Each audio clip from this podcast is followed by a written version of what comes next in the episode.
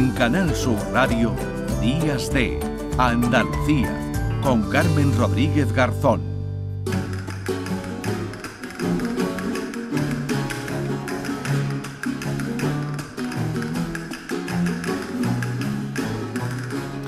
10 y 35 minutos de la mañana. ¿Qué tal, Primi Sanz? ¿Cómo estás? Hola, muy buenas, muy buenos días. Iba a decir buenas tardes. Fíjate cómo va la mañana. Claro, es que nos ponemos aquí desde tan temprano que ya a las 10 y 35 ya minutos. Consideramos que es tardísimo. ya estamos dando buenos días a todos.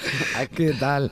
Pues bueno, pues, muy bien. Aquí con Luis Clemente estaba disfrutando mucho porque digo, hay que ver lo que es la historia, que también puede ser la historia de la música, ¿no? Totalmente. Y buena parte de esa historia la he vivido en directo, o sea, imagínate. Claro, bueno, es que nos ponía ejemplo, bueno, 1500 referencias musicales en Primi que se dicen pronto, pero, pero bueno, mm, ahí están recogidas en esas 370 eh, páginas, kilo y medio de libro que nos decía, nos decía Luis, ¿no? De una forma muy divertida y, y de otro libro, ¿no? En esta eh, sección que dedicamos a la, a la historia, a la actualidad histórica, de, de, otro libro y con otra eh, invitada, ¿no? Vamos a dedicar los próximos minutos, Primi. Así es, además no es una invitada cualquiera, es parte de la familia. Podemos mm. decir que Lola Pons vuelve a casa, porque como ya sabéis, ha estado mucho tiempo aquí llenándonos mm, el espíritu de, palabras. Tiene un libro estupendísimo, nuevo, acaba de publicarse, El español es un mundo, y es un libro que, bueno, se une a otros dos que seguramente ya conocéis, una lengua muy, muy larga y el árbol de la lengua. Este libro nos ha dado un repaso sobre la historia del español, pero también con reflexiones muy interesantes que vamos a hablar con ellas, ¿te pues parece? Sí, Lola Pons, a la que ya saludamos, filóloga, ensayista y gran divulgadora de la filología española. Hola Lola, ¿qué tal? Buenos días. Hola, buenos días, Carmen. Buenos días a todo el equipo. buenos días, bienvenida a casa. Qué bien volver, muchas gracias. el español es un mundo, que no el español en el mundo. ¿Por qué, ¿Por qué este título, Lola? Pues porque esta lengua que efectivamente está en el mundo y no está de manera pequeña, porque tiene muchísimos hablantes y muchas áreas geográficas en las que se habla, es también la lengua que configura el mundo de los hispanohablantes, una de las lenguas que configura nuestro mundo, porque nosotros pues pensamos nuestro mundo en español y cuando estamos hablando para nosotros mismos o con los demás, lo hacemos en esta lengua. Y a mí me apetecía en este libro mostrar cómo es la situación del español en el mundo y cuánto de ese mundo que codificamos en español ha ido cambiando con el tiempo, con el paso de la historia. Mm. Claro, hablabas tú del mundo, cómo se configura el mundo a través de, de, un idioma y la importancia que tiene cómo nos hemos ido haciendo a lo largo de los siglos utilizando el español como mm, casa común. Es muy curioso porque en tu libro va y viene del presente al pasado, del pasado al presente, mm, deteniéndote en algunos sitios, en algunos momentos donde ese español ha cambiado de forma radical. ¿Cómo entendían el mundo a través del español nuestros antepasados y cómo lo entendemos nosotros ahora? Sí, también eh, busco muchos ejemplos de la realidad. Pues si, por ejemplo, hay un conflicto en la realidad, como lo ha habido con, con Argelia, con la cuestión del gasoducto, etcétera, pues merece la pena mirar a cuando en Argelia se hablaba español y qué sentido y qué historia tiene el uso del español en Argelia, ahora ya pues prácticamente desaparecido, por lo mismo cuando miro a la cuestión del español en los campamentos saharauis en Argelia o, los, o, o en el Sahara occidental, ¿no? Y en Marruecos o cuando miramos a Colombia para ver que en Colombia hay un río que se llama Lebrija, que se llama así porque le puso su nombre el nieto de nuestro gramático Elio Antonio de Nebrija. Quiero decir que el diálogo entre pasado y presente es inevitable en la lengua porque lo que hablamos es así por una herencia que hemos recibido que queremos y debemos conocer mejor. Hmm. Pero hablamos también así, Lola, porque evidentemente adaptamos también el español a, los nuevos tiempos, a la sociedad y palabras eh, que ahora usamos con mucha normalidad y que no, no entenderían ¿no? en el pasado. Si pudiéramos viajar en el tiempo, Lola, ¿nos entenderíamos bien?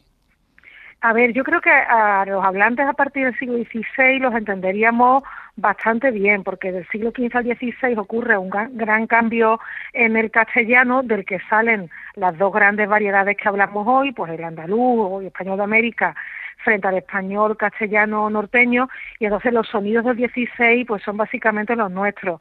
Ahora bien, el español no ha dejado de cambiar y palabras que hoy nos parecen muy frecuentes, pues como muestro en este libro, son palabras que tienen a veces tres días. Fíjate, si te hablo de, por ejemplo, adjetivos como novedoso o exitoso, mm. o te digo el sustantivo mentalidad, pues te parece que eso son palabras, digamos, de toda la vida, ¿no? No huelen a novedad. Y en cambio entraron en el siglo XIX. Eso quiere decir que para nuestros tatarabuelos esas fueron palabras novedosas, fueron neologismos, ¿no? La historia de la lengua nunca se deja de escribir. Y, oye, ¿y mentalidad cómo se diría antes de, ese tiempo, antes del 19? Pues, mm, sí, esto es interesante porque hay muchas veces que dices, bueno, y si no decían mentalidad, ¿qué decían? A veces es que no tenían ese ese concepto tan individuado, otras veces lo hacían a partir de circunloquios, pues maneras de pensar, modos de pensamiento o modos de acción, pero fíjate, la propia palabra alguien alguien, cuando decimos alguien viene, alguien sale, esta palabra se generaliza en nuestra lengua en el siglo XV. Y antes también expresaban esto, pero decían alguna persona o ninguna persona, ¿no? Entonces, eh, yo te digo que, que, que merece la pena mirar atrás en el tiempo para que nos demos cuenta de que todo lo viejo ha sido nuevo en algún momento. Bueno, ¿cómo se diría? Bueno, ahí claro, digo, si viajábamos, eh, si viajáramos en el tiempo y dijéramos estrés, pues tampoco seguramente no, no, no se entendería, ¿no? Porque Mucho nerviosismo, algo. Los nervios. ¿Por qué, por qué español, eh, Lola? Porque eh, en medio de la anterior pregunta has dicho, ¿no? Has nombrado el castellano. ¿Por qué, ¿por qué español y no castellano, ya que hablamos del uso del lenguaje para definir, en este caso, nuestra lengua? Bien, eh, son dos términos sinónimos y de hecho la Constitución el nombre que se le da a nuestra lengua es la palabra eh, castellano. Yo prefiero hablar de español porque nuestra forma de hablar, el español, proviene evidentemente del castellano, de eso que se hablaba en el condado de Castilla, pero se ha ido enriqueciendo con aportaciones del catalán, del aragonés, del asturleonés, de las hablas andaluzas centrales, de lo, de lo navarro, Quiero decir que la única base del español no es el castellano, que hay muchos otros elementos que configuran eso que se habla hoy. Y claro, pues para mí particularmente, que soy andaluza, como es evidente por mi, por mi acento, pues pienso que la palabra español identifica mucho más mi forma de hablar, ¿no? Hay una cuestión de preferencia individual, obviamente, pero una cuestión también histórica, filológica, demostrada por la ciencia, que son las indudables aportaciones que han vivido ese castellano originario del condado de Castilla con el paso de los siglos, y esas aportaciones superan el ámbito geográfico de Castilla. Bueno, aparte de este maravilloso libro que recomendamos sinceramente, El español es un mundo de Lola Pons. Lola Pons, ya que está aquí, ya que estamos hablando de historia, queríamos hacer un poco de balance, Lola, de este año que ya concluye, que es el año Nebrija. Se cumplen ahora 500 años de su muerte y precisamente creo que una de las últimas actividades que hay es precisamente en la Biblioteca Nacional con una exposición tremenda y maravillosa que se llama El orgullo de ser gramático. Sí, efectivamente, en este año que conmemoramos los 500 años del fallecimiento de nuestro paisano, de Elio Antonio Nebrija, no han cesado las actividades. Enero fue un mes, ya que hablar de balance, enero fue un mes muy tranquilo de actividades porque aunque nos parece muy lejano, estábamos con la cuestión de la Omicron y nos parecía que había un recontagio masivo, claro. Pero a partir de febrero, cuando las cosas se fueron suavizando, comenzaron las actividades. Pues, por ejemplo, esta exposición eh, que se inauguró hace un par de semanas en la Biblioteca Nacional de España, en Madrid pone eh, casi el punto y final de un año en el que hemos tenido también pues, la exposición de Brija en América, en el Archivo General de India, con el, eh, la ayuda de la de, perdón, del Archivo General de India, de la Consejería de Cultura de la Junta de Andalucía, de la Universidad de Sevilla. Se ha hecho un ciclo de conferencias que acaba este martes, se ha llamado los martes de Nebrija, en el que un martes al mes ha habido una conferencia para el público general sobre Nebrija, la de este martes en el Archivo Histórico Provincial de Sevilla, es entrada abierta a las seis y media sobre el mundo árabe en la época de Nebrija.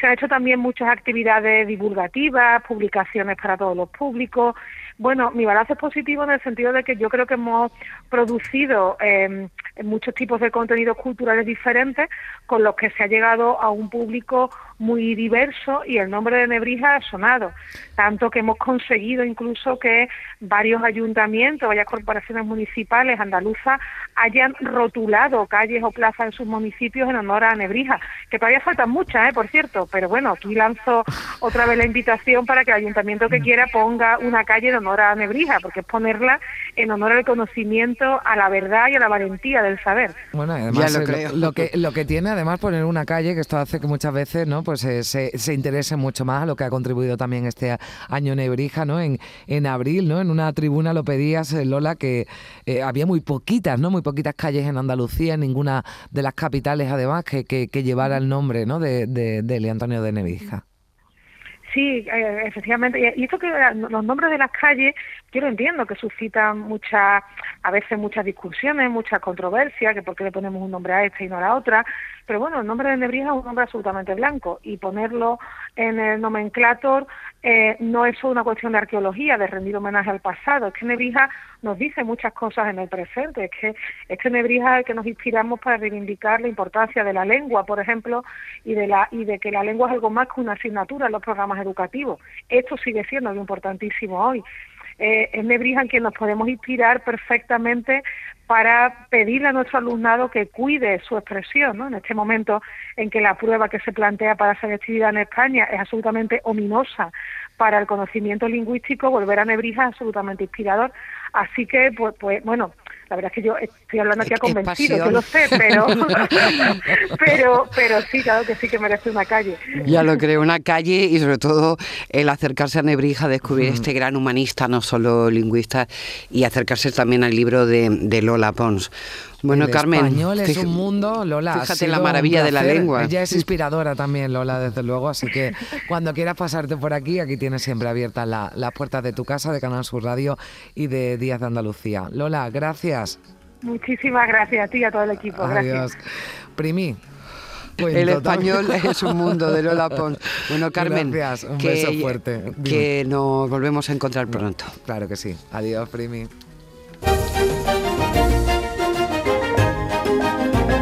En Canal Sur Radio, Días de Andalucía, con Carmen Rodríguez Garzón.